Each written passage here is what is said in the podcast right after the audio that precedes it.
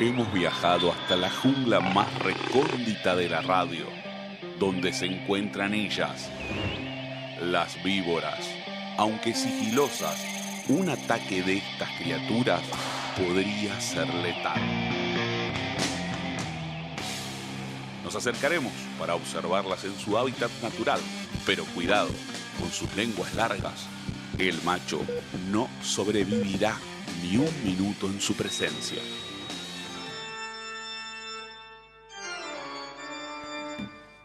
Bienvenidos, bienvenidas y bienvenides a una nueva edición de Víboras. Esta noche les invitamos a disfrutar de una experiencia halloweenesca. Hoy nos acompañan ella, que ni la muerte ni su marido Mañeto la hacen perder el programa, recién salidita de una reunión con sus abogados. Ella es Ayelen, la viuda Silveira. ¿Cómo estás, Ayelen, querida? Siento muy bien. Yo, la verdad, no podía creer. Esa voz de fumadora. Estoy, estoy horrible, destrozada por la muerte de Mañeto. Yo no lo puedo creer, me siento muy mal y voy a llorar, tipo secar mis lágrimas con los dólares. ¿Y papel prensa? ¿Qué onda? Que no, también es mía ahora, ya está. Te podés secar mío. con papel prensa las lágrimas. Si quiero, sí. Esa posibilidad me pone muy contenta. Ay, maravilloso. Y esta música, la música de ella, que cruzó todo el universo en una nave porque no se quería perder el programa de hoy. Con todos ustedes, con todes, Malenala Alien Álvarez. ¿Qué tal? Hoy estoy muy contenta porque no me tuve que tomar el subte. Vine, Muy bien. vine la nave, es mucho más cómoda, la voy a empezar a usar a partir de ahora. Y es más rápida, me contaron. sí, sí. Tenés Desde- aire acondicionado. Exactamente, desde el otro lado del universo, bueno, también conocido como el conurbano, llegás en un toque. Maravilloso. Qué lindo. Pero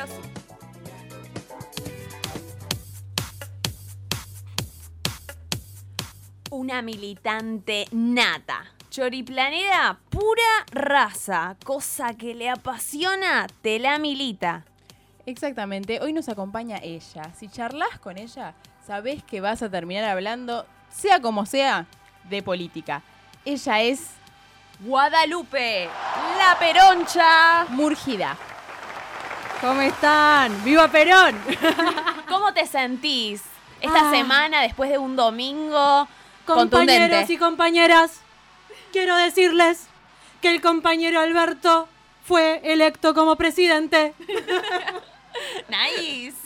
Argentina será peronista. ¿Será feminista o no será? Peronista, feminista y democrática.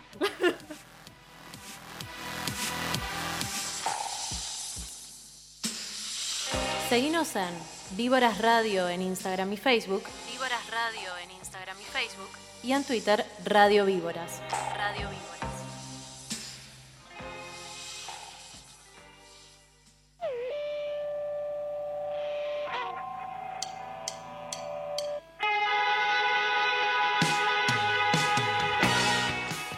La consigna del día de hoy, en pleno Halloween, todas disfrazadas. Si miran el vivo de Instagram, nos pueden mirar en YouTube, que ahora migramos a otra plataforma. Sí, señora, sí, señore. Estamos todas disfrazadas, todas caracterizadas. Yo quería decir algo. Dilo. En parte, Guada se disfrazó un poco de ella misma, ¿no? Medio que sí. Igual digo que no le gusta el Halloween a Guada. Claro, sí. bueno. Pero mirá cómo la trajimos. Ella está en contra. Por es eso, eso iba a decir. Un amargo y retruco y ojo. Ya es bastante, para ella ya es bastante. Sí, la verdad que sí. Pero bueno, hicimos todo lo que pudimos y aquí estamos. Ella le puso toda la onda, se disfrazó. Ojo, que escribí hasta una introducción halloweenesca. Claro, está dejando Oiga, oiga. todo, todo. Dejé todo en la cancha y hasta puse de la parte cuca mía. Me vestí de Evita, me estoy muriendo de calor. Les puedo decir, me parece que Evita va a morir un rato. Pues tengo es un saco. saco de invierno, además, contémosle a la gente. Saco que- de invierno con una humedad que hay 1800% de humedad y, Y mucho calor. calor, pero bueno. Una calor que no se aguanta más. Pero aprovechamos esto de el Halloween y lo paranormal y dijimos, vamos a tratar de convencer a Guada de que se prenda en esta onda y les pedimos a ustedes que nos cuenten sus anécdotas paranormales, ¿no? Vos tenías una ayer. Sí, yo tengo una. que qué pasó? Cuando esto es para demostrar que en realidad yo tengo karma instantáneo y cada vez que me quiero mandar alguna maldad me sale peor de lo que podía hacer. Es, es así, es así, es el karma instantáneo. Porque ¿qué pasó? Mucho calor en la ciudad, en todos lados y yo tenía el celular y dije, le voy a mandar una foto a mi madre de la piscina como se está llenando ella muriéndose de calor y yo disfrutando del agua. Y dije, le mando la foto. Cuánta maldad. Sí, man- saco la foto y cuando se la mando digo, hey, qué rari esto. Le hago zoom a la imagen de la foto y hay una sombra de una mano. Que Es la mano Ey, tremenda y es esa el foto. brazo. tremenda. Oigan, oigan, vamos a interrumpir el relato. Está ingresando a los estudios de Monk la estrella, figura, influencer de moda, Cuca Choriplanera, que las marcas no la bancan por Choriplanera, Lady Brillantina. ¡Ha llegado! Pudo estacionar el auto. ¡Vamos! ¡Vamos! ¡Bienvenida! De hecho, quiero decir un detalle que está luqueada a lo Alberto, puede ser, un poco a lo Alberto Fernández con la marca de la gorra. La estoy alberteando y me parecía meritorio. Muy bien. Valía la pena. Me yo gusta, creo me que gusta. sí. Podríamos decir que es de su disfraz casi. Ahí tenemos la música que la acta- caracteriza tanto a ella, la de su presentación que dimos caminando. Cuca, choriplanera, influencer de moda que te milita todo y no le importa nada que las marcas la le digan que no, porque militante, Las- las digamos. Las ¿O no? Esto es hermoso. Gracias, Aptra, por todo esto. Y el premio es para. Lady Brie. Así que llegaste.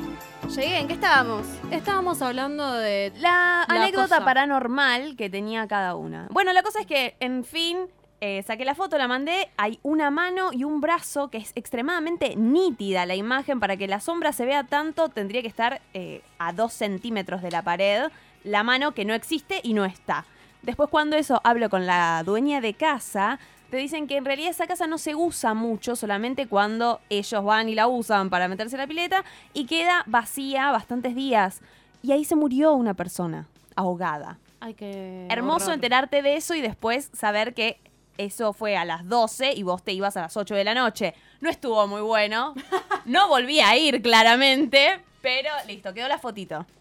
Vale, ¿tenés alguna experiencia paranormal? Mi experiencia paranormal es como corta, es una medio una boludez y ni siquiera es mala. Yo diría que es fue una, entre comillas, linda experiencia paranormal porque eh, yo vivo en la casa donde criaron a mi, a mi viejo desde chico y ahí, bueno, vivía mi abuelo y murió mi abuelo ahí. Este, y lo que mi papá siempre nos contaba era que él, para levantarnos a la, a la mañana para ir al colegio, eh, en vez de gritarles, prenderles la luz, lo que sea, les eh, pellizcaba el dedo gordo del pie. Les pellizcaba el dedo gordo del pie una vez y si no te levantabas, no te levantabas. Y por eso mi viejo tiene el sueño re Liviano. re liviano, mal. Este, bueno, yo eh, estaba acostada por dormirme y sentí que alguien me agarró el dedo gordo del pie. En Qué serio. impresión, qué impresión. O sea, como que en el momento me impresioné y después, no sé, algo me, me hizo pensar que quizás era él o su espíritu, lo que sea. Entonces fue como que no lo sentí como invasivo, quizás. Lo sentí como, bueno, sí. A ver, es lindo pensar que está cerca. claro. No, No tan tan cerca. Pero muy cerca. Esa es mi, mi experiencia paranormal.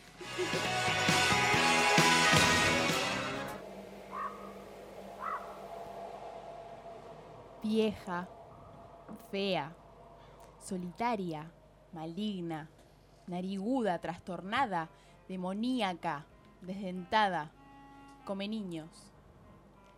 Así se retrata a las brujas en los cuentos que conocemos, pero ¿cómo eran realmente las mujeres que fueron condenadas? ¿Y por qué motivos fueron perseguidas? Ellas eran viudas, pobres, campesinas, parteras, curanderas o simplemente mujeres que vivían solas.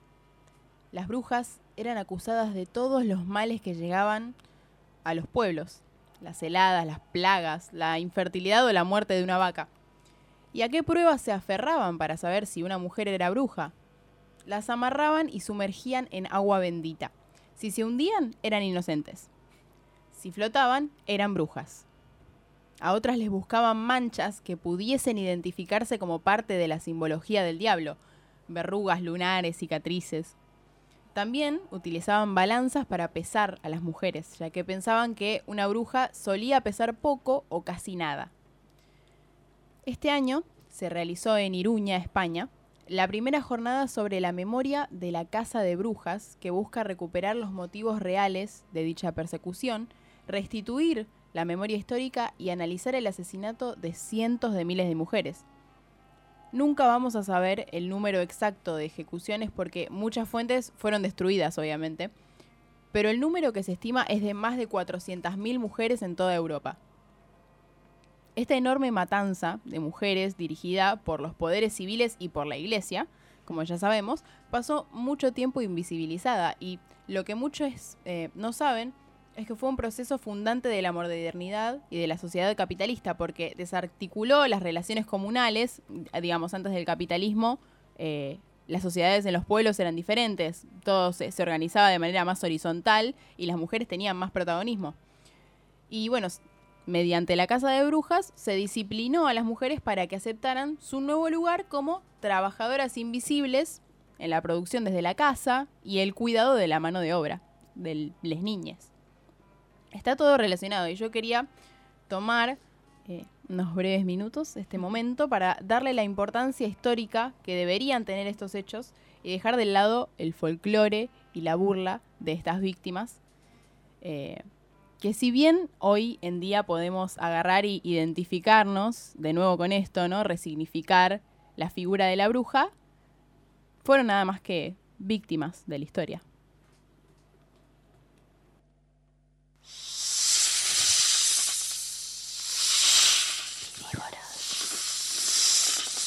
Depredando al macho. Oye, Wada, ¿qué vamos a hacer esta noche? Lo mismo que todas las noches, Aye. Depredar al macho.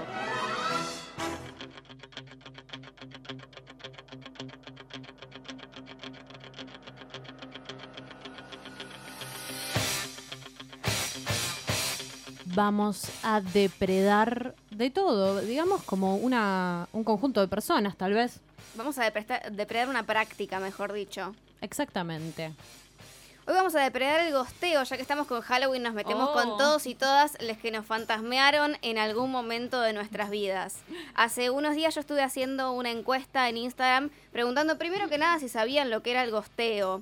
Vamos a pasar como una breve introducción. Está bien. Eh, también se conoce como fantasmear, esa persona con la que estabas saliendo, te estabas hablando, como venía todo bien, hasta la nada misma. De repente, la nada misma, chicas.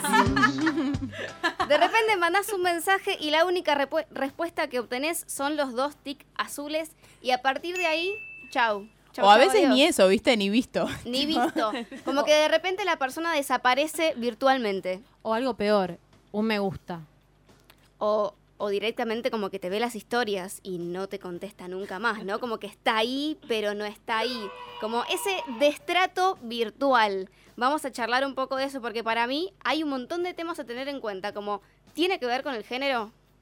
Yo pensaba que tiene que ver con la responsabilidad afectiva de la persona. Sí.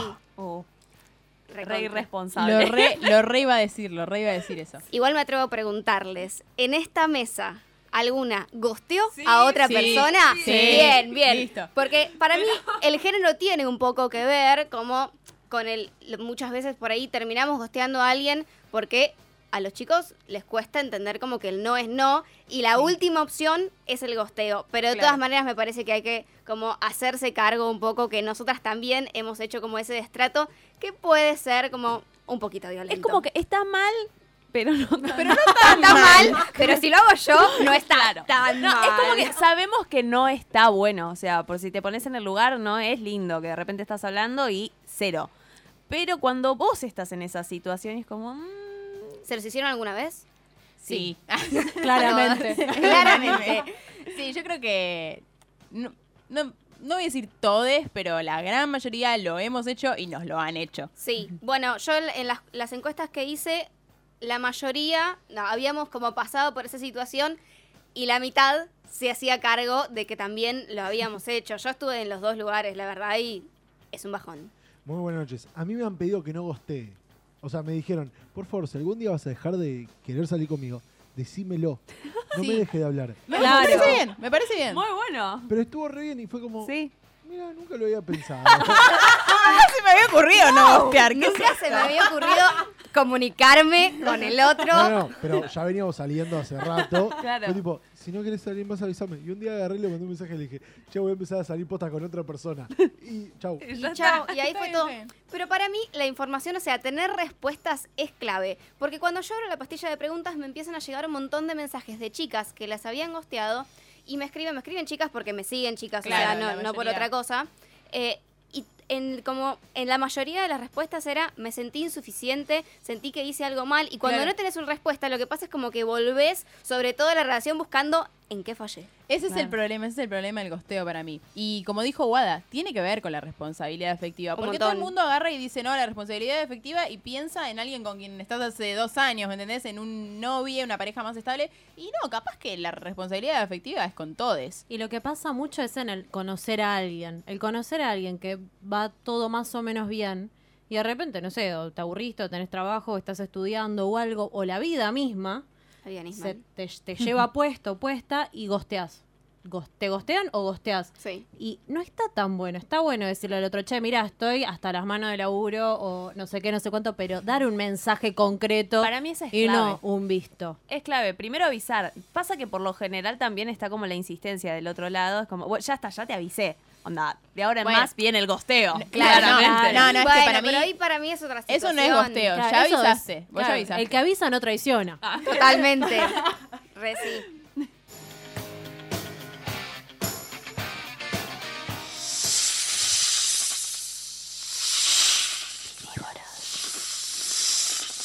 Depredando al macho. Seguinos en Instagram, arroba Víboras Radio. En Twitter, Radio Víboras. Y en Facebook, Víboras Radio. Víboras Radio. ¿Cómo que miraste el final sin mí? Ay, boluda, no me dijiste que era para llorar. Me spoileás y te juro que no te hablo nunca más. Obvio que te espero para ver el episodio. Hay un poco de película en tu machismo. Recomendar series y películas tiene sus códigos. Ellas los respetan casi siempre. ¿Y vos? ¿Brujas o víctimas? ¿Hay más opciones? Vos decís, vamos a hablar de las películas y series también de terror. Porque, ¿qué pasa? Las primeras películas de terror se remontan a finales del siglo XIX y lo pongo, tipo, entre comillas, ¿no? Porque en realidad eran largometrajes a donde se estaban experimentando distintas cosas porque era muy cercano a la invención del cine.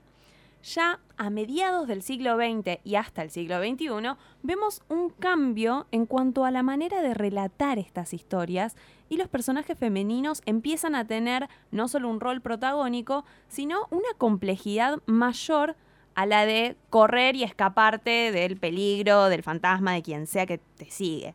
Por ejemplo, con películas como La Semilla del Mal, que es Rosemary's Baby, no sé si la han visto, pero uno que ya está acostumbrado a los efectos de ahora no entiende quizás por qué a toda una generación esa película le dio pánico, pero está muy buena. El Exorcista, La Noche de Halloween y Alien, en todas esas películas vimos distintos tipos de mujeres tomando decisiones, lidiando con problemas que las otras personas parecen ignorar. Así que eso lo podemos comparar un poco con nuestra realidad cuando hablamos con ciertas personas sobre el patriarcado. Y en este género, sí, el terror, es a donde los avances se dieron en mayor escala que en cualquier otro género. Porque llevan años dándole el espacio a mujeres sin cuestionar si los varones se iban a poder sentir identificados o no. Como sí pasa con las películas de acción y de héroes. ¿Y esto qué hizo? Hizo que le dieran la posibilidad de ver a los personajes femeninos como personas, con contradicciones, empatía, inteligencia, astucia, valentía y sed de justicia. Porque si prestamos atención a películas como La llamada, Caso 39 y Los otros, son, o sea, cuentan historias de mujeres que son madres y ante algo que no concuerda se ven impulsadas a investigar. Y no bajan los brazos en ningún momento. Hasta cuando le decimos a la pantalla a nosotros, tipo, por favor, no entres ahí, no hagas eso, andate, continúan y sus decisiones son cuestionadas a cada momento, pero logran revertir la situación. O sea, que se les dé este lugar abrió a que dentro de películas de terror no haya solo imágenes que aparecen de golpe y te asusten, sino que se cuenten historias que valen la pena, que entretienen y que no se quedan con la fórmula fácil. Los ejemplos más recientes son estos, es y Us, y The Hunting of Hill House, que es una serie, y obviamente también la serie de Marianne, que no sé si la vieron, está en Netflix, muy buena. Y un dato no menor es que las películas de terror, eh, las mujeres tienen un 53% del tiempo en pantalla y un 47% de los diálogos, eh, cosa que no es muy habitual en el cine. Y eso lo podemos ver en todas las películas de terror, porque uno lo ve y es como que te asustás y el miedo y todo, pero si lo pones a pensar, son mujeres las protagonistas y son las que terminan eh, ayudando al alma que vaya al otro lado y las deje en paz. Exacto. Bueno, tenemos psicosis también, pero eso es más de el terror de más antiguo, que era del que hablábamos del siglo XX, principios mediados. Exacto, la mujer víctima, la mujer que solamente huye. Y de eso se avanzó, y es algo que podemos ver bastante en todas las películas de terror que van surgiendo. Así que quienes le tienen miedo al terror, amíguense de a poquito, abracémoslo, porque hay un montón de mujeres protagonistas ahí y es un gran pasito que se está dando. ¿Cansada de los comentarios políticos repetidos? El segundo semestre. Porque recibimos un Estado que gastaba aún mucho, mucho más de lo que recaudaba. La economía argentina volvió a crecer. ¿No sabes cómo callar a tu tío Facho? Todos monteneros pone bomba. Si alguno de los dos tiene que morir, que muera la madre. El que quiere estar armado, que anda armado. El que no quiere estar armado, que no anda armado. Hablemos de lo que hicieron los últimos 12 años. Infórmate con las víboras.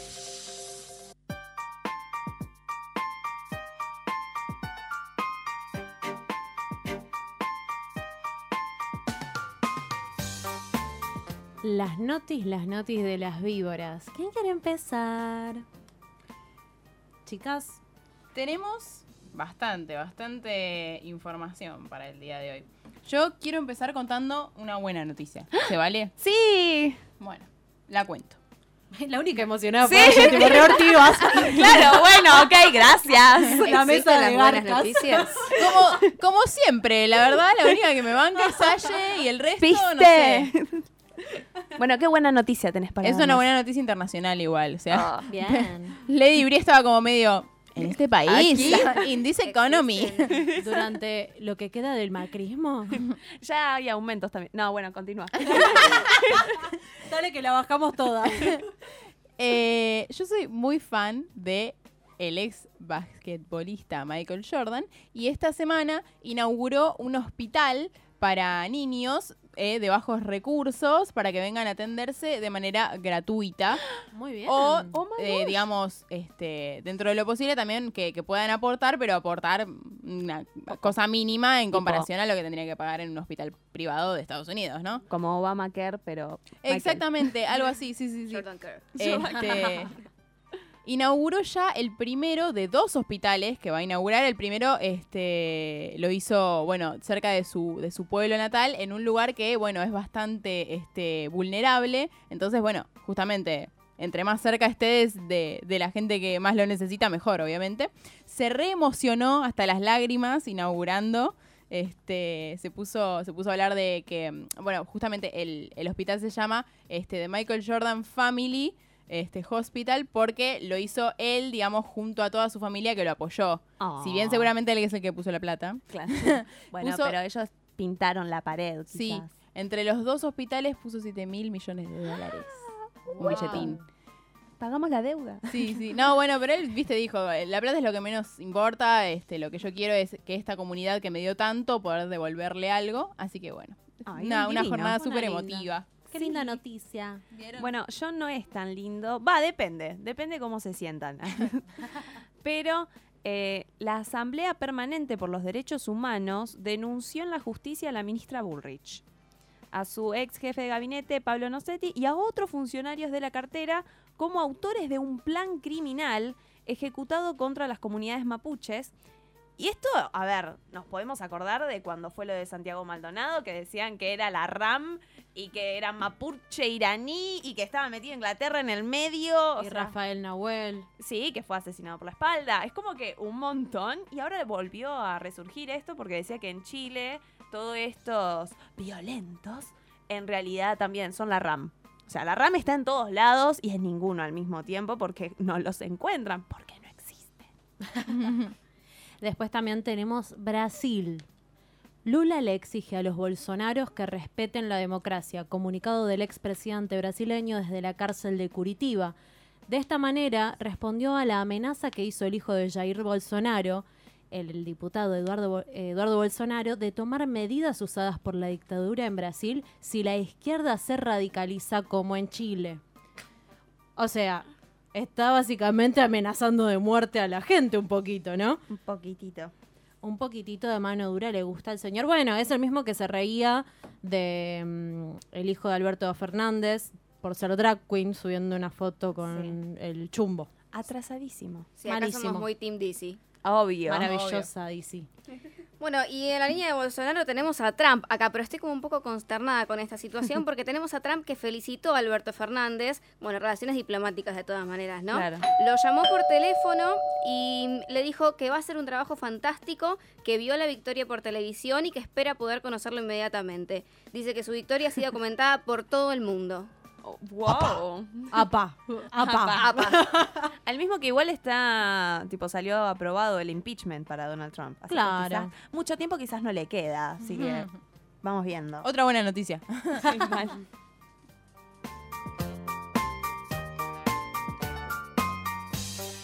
Víboras, víboras, víboras, víboras, víboras.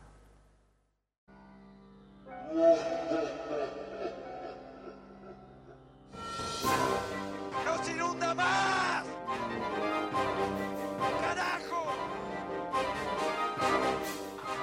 que a, a dormir y a empezar a trabajar de mañana a mañana. Muchas gracias. Muchas gracias.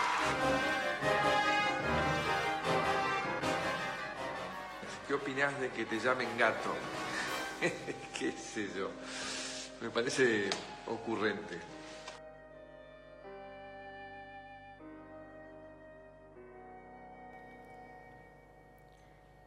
¿Recuerdan la famosa campaña del miedo?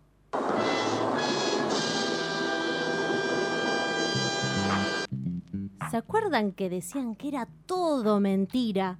Que no iban a liberar a los genocidas de la última dictadura ex- cívico-eclesiástica militar. El fallo de la Corte que habilita el 2 por 1 en delitos de lesa humanidad. También hablaban que desde el Frente para la Victoria generaban miedo. Miedo porque decían que el dólar iba a subir, no iba a superar los 20 pesos. El dólar estaba a diciembre de 2015 a 9.70. Hoy volvió encima a subir a más de 38 a 38. 291% de aumento en tres años. Dicho sea de paso, hoy el dólar está a 59 pesos con 70. Digo. También se habló mucho durante la campaña del 2015 de que el macrismo iba a eliminar subsidios a la luz, agua, gas, transporte. Ellos se reían mucho de esto. Digo, en tres años, el gas 3.008%, la electricidad 2.136% y el agua 515%. Otra amenaza común del Frente para la Victoria, porque eran unos mete, meterroña, era ese cuento de que volvía el FMI. ¿Les suena? El gobierno de Mauricio Macri aceptó que el Fondo Monetario Internacional instale una oficina dentro del Banco Central de la República Argentina. No sé si se acuerdan que negaban rotundamente desde Cambiemos que iban a ajustar los salarios. Vamos al salario promedio. Contra la inflación, 22% abajo. También decían que tampoco iban a perjudicar a la industria nacional abriendo las importaciones de manera irrestricta. Hace 33 años que estamos fabricando jeringas. En estos ¿Por los qué? 33 años, esta es la peor situación. Esta es la peor, nunca, nunca estuvo en esto. Esto es un desastre. ¿Y las jeringas que tenés acá, todas son de importación o tenés alguna de índole nacional? No, estas son todas importadas. China. Otra cosa que no iba a suceder era el congelamiento de las jubilaciones. Jubilación mínima. 18.5 es la caída real de la jubilación. Esto fue un breve repaso de lo que fue el macrismo, pero nos quedaron muchísimas cosas afuera. De hecho, hay cosas que no son menos importantes, como decíamos antes, Santiago Maldonado, Rafael Nahuel, Milagro Sala, cosas que no tenemos que olvidar. Las promesas de Macri, cumplidas sobre 20 promesas, cumplidas solamente dos. Que más que promesas son un camino eh, y, y por eso decíamos que son todos aspiracionales cuando uno los propone en campaña. Gerardo Morales está empecinado en meter presa a Milagro. Una de las injusticias mayores de los últimos años en la vida de la Argentina. Condenar a Milagro Amalia Ángeles Sala Leitón de Noro a la pena de tres años de prisión, cuya ejecución se deja en suspenso y las costas del juicio. Siento que la molestia de él es que los, los negros nos pudimos organizar. Que los negros no dependimos de ningún sector político. sigue así, todo preso es político. Seguinos en Instagram, arroba Víboras Radio, en Twitter, Radio Víboras y en Facebook, Víboras Radio. Víboras Radio.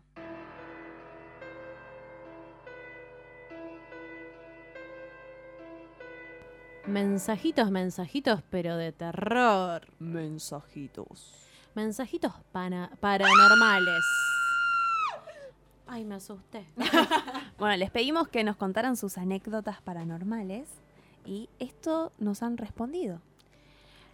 Venecia Waldorf nos cuenta. A ver, ¿por dónde empiezo?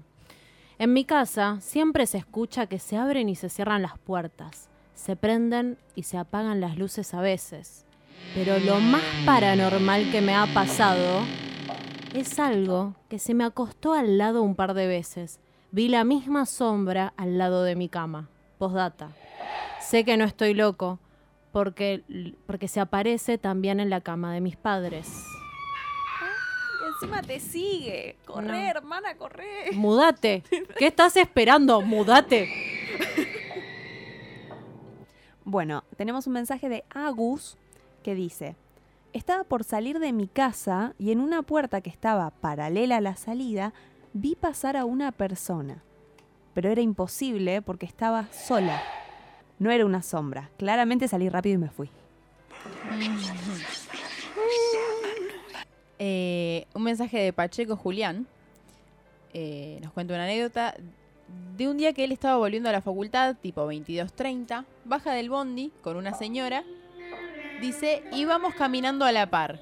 A los 50 metros vemos una nena con toda la ropa rota y unos globos celestes y blancos que no podía parar de mirarnos. Cuando cruzamos por al lado de la nena, me empezó a mirar a mí y la señora se asustó y me abrazó. Cuando ya pasamos a la nena y llegamos a la esquina de la cuadra, la señora dobla de la izquierda y me dice, no te des vuelta. Por supuesto, me di vuelta al segundo que me dijo eso y no estaban ni la señora ni la nena. En un segundo desaparecieron. Obvio, corrí hasta mi casa y me redormí. Al otro día me despierto para ir a trabajar a las 6 a.m. Salgo de mi casa y en la ventana de mi pieza del lado de afuera estaban pegados los globos. No. Para gente. mí fue pura casualidad, dice. Para mí no. Para mí que no. Vos decís. Tremendo. Gente, yo no puedo seguir leyendo después de esa historia, por Dios. bueno, igual lo tengo que hacer. Elu nos cuenta, dice, con Aye trabajamos en un local de ropa. Teníamos exhibidores y en uno de estos estaba colgada una gorra. De casualidad, miramos las dos hacia los exhibidores y de repente vemos que una de las gorras se cae. Pero no porque estaba mal colgada, sino que se cayó como si alguien la hubiese sacado del exhibidor y la, la hubiese dejado caer. Se mueven cosas, suceden. Horrible. Horror. Horrible. Ayer, horrible. ¿en qué tenés para decir al respecto? No, fue feísimo. Porque además estábamos hablando y ahí tenés cámaras todo el tiempo y no nos, tipo, no, no tenía sentido. ¿Y vieron la grabación? Fue de nada. Sí, y se, se muestra como tipo la gorra se sale del exhibidor y se cae al piso. Es como que hace boom, pero De una manera muy claro, grosera. estaba enganchada. La única manera de que se caiga es que vos la saques. Ay. Horrible. Y ver cómo caía, tipo, y uno lo ve como en cámara lenta, eso. Es como, ¡No! Cierro el local y me voy.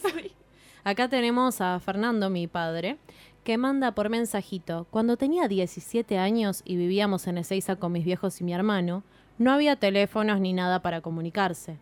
Mi viejo se despierta a la mitad de la noche diciendo, le pasó algo a mamá, por su madre. Mi abuela Martina, madre de mi viejo, se había ido a Bahía Blanca de visita a ver a unos familiares.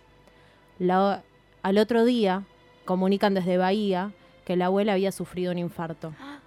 Martina, mi abuela, nunca se terminó de recuperar y al tiempo fallece. ¡Ay, no! ¡Qué horrible! ¡Qué horror! Fuertísimo. Sí, sí, sí, tipo, ¿qué? Mm. ¿Otro? Salgamos de acá, hermano. Yedro Agus nos dice: En mi casa vivió una mujer que murió de vieja y un día mi hermano entró a la casa y la vio en el pasillo y salió asustado a buscar al perro y cuando entró ya no estaba.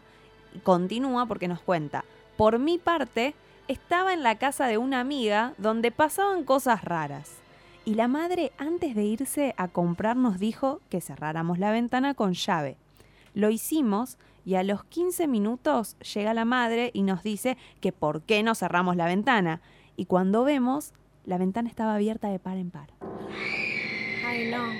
Ay, chicas, perdón, me hicieron acordar con la de mi viejo, justamente, a mi abuela. Mi abuela Olga tiene una característica que sabe cuándo se va a morir la gente. ¡Ay, no, guada! Y la atormenta mucho. Mi mamá se enteró siendo chica, me lo contó hace no mucho tiempo, que de a ratos veía a la abuela que salía corriendo y se ponía como muy nerviosa y le confesó de grande que se le aparecía a la gente uno o dos días antes de fallecer.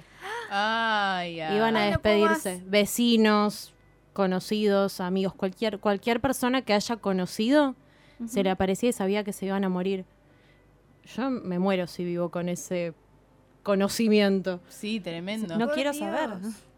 Eh, leímos un par de cosas fuertes, pero hay otro, otra historia de, de Julián Pacheco que es Exorcizalo a ese, Sí, ya sí, está. ese es- Acá no entra. Yo ese- no vuelvo a pisar Monk después. Sí, la verdad que sí. eh, Julián está en un programa que se llama Caída Libre todos los sábados acá por Monk, así que este estudio yo diría que está más o menos maldito. Porque escuchen esta, escuchen esta anécdota. No pienso compartir estudio con él, me parece. Me da miedo. ¿Qué crossover ni qué crossover? No, gracias. La historia dice así. Trabajé de bartender en un boliche donde los dueños son hiper religiosos. Un martes fui a la casa y estaban realizando un exorcismo. Ellos le dicen limpieza. Y yo fui el primero en entrar. Fui a mi casa, me acosté a dormir y soñé cosas feas con esa casa y me despierto a las 4 y 3 am. Me sentía demasiado observado y no pude dormir hasta que se hizo de día. El miércoles me vuelvo a dormir y me vuelvo a despertar otra vez a las 4 y 3 am. Y me volví a sentir observado y esta vez se escuchaban ruidos en la casa. Ahí me empezó a doler un costado del abdomen. Jueves. El dolor se hacía cada vez más constante. Ya con miedo a dormir, aguanté hasta las 3 de la mañana. Mi teoría era que durmiera mucho, durmiera de corrido, pero no. Me volví a despertar. No quería mirar el reloj. Esperé unos minutos y cuando me miré el celular, eran las 4 y 3 am. Ahí empezaron los ruidos, se escuchaban pasos, sentía algo en mi pieza. El viernes, lo mismo que el jueves, solo que en un momento me desperté, dejé un rato largo sin mirar la hora, me quedé mirando el techo y cuando miré, 4 y 3 am otra vez. Se empezaron a escuchar pasos, ruidos, se abrió la puerta de mi pieza, la puerta de mi placar de par en par, pegué un grito a lo Ned Flanders, desperté a mi hermana y me trató de flashero. Ya asustado el sábado, me tocaba trabajar en el, en el boliche casi encorvado por el dolor de abdomen que seguía. Le cuento a uno de los hijos del dueño lo que me pasó y me dice, ¿vos fuiste el primero en entrar a mi casa esa vez que estábamos haciendo la limpieza? Ahí le dije que sí y me explicó que cuando expulsaron al espíritu malo de la otra persona, ese espíritu busca otro receptor, el primero que encuentre. Y ahí supuestamente se me pegó a mí. Me mandó a hablar con su madre y me hicieron una especie de exorcismo. En un momento, eh, el dolor ese del abdomen empezó a moverse para arriba, al tórax, al pecho y a la garganta, y de repente vomito, él vomitó algo negro. No. Y ahí la jefa me dice, es el espíritu malo. Le tiró... Tal tranquilidad. Sí, está nada así. Le tiró un sif ahí para limpiarlo y me dijo que me quede tranquilo. Al otro día dormí como 12 horas y el dolor en el abdomen desapareció los 3 minutos que vomité. Fin. ¿Cómo? Sí. Preguntáselo mañana. Es real. Chango, mañana no entras a la. Es real esto. Es Dos real. serio. o sea, bye. Ya está.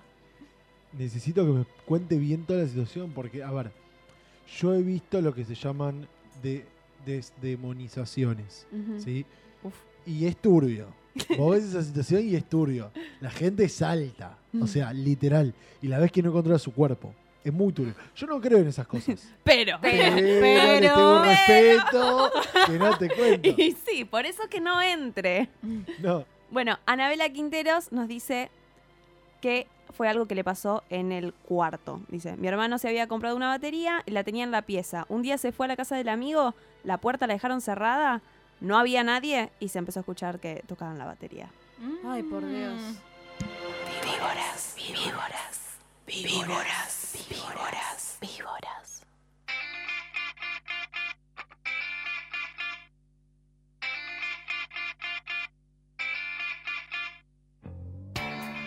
Y ahora sí, todo concluye, al fin nada puede escapar, excepto el tiempo que se ha ido volando. Se nos fue de las manos. Cambiamos un poquito la música, por favor, para sacar este clima del horror, este clima paranormal. Sale maratón de terror después de esto. No. de Ni en pedo, Claro ni que en no. pedo. ¿Qué dije en la columna? Hay que bancar el cine de terror. Yo soy una cagona, Ni en pedo. pero una cagona militante de lo cagona que soy. Same, same amiga. El Tenemos la mesa dividida en dos partes, la grieta, las que aceptan el terror y las que no. Estoy a punto de empezar a generar un sindicato de cagones. Ay, me afilio, me aparte, afilio. eh, va por todo Ahí me lado el tema de cagones. Mirá. Desde cagón de ir a encarar en un boliche hasta cagón de no querer tocar una película de terror por ser un cagón. Yo me No suscribo importa. a la parte de películas y series de terror y libros y Pod- todo lo que quieras. Podemos hacer subcategoría de Subcate- sindicato. Yo voy a estar ahí también. Nos afiliamos, nos afiliamos con Lady. Esto ha sido todo. Les queremos, les amamos. Acuérdense de seguirnos en Spotify. Ahora estamos en YouTube. Ya dejamos a la cosa esta de Facebook tan antigua y nos fuimos Nos a ayornamos. YouTube, que es una plataforma más copada y amigable. Nos vamos escuchando Ghostbusters. Les queremos, les amamos.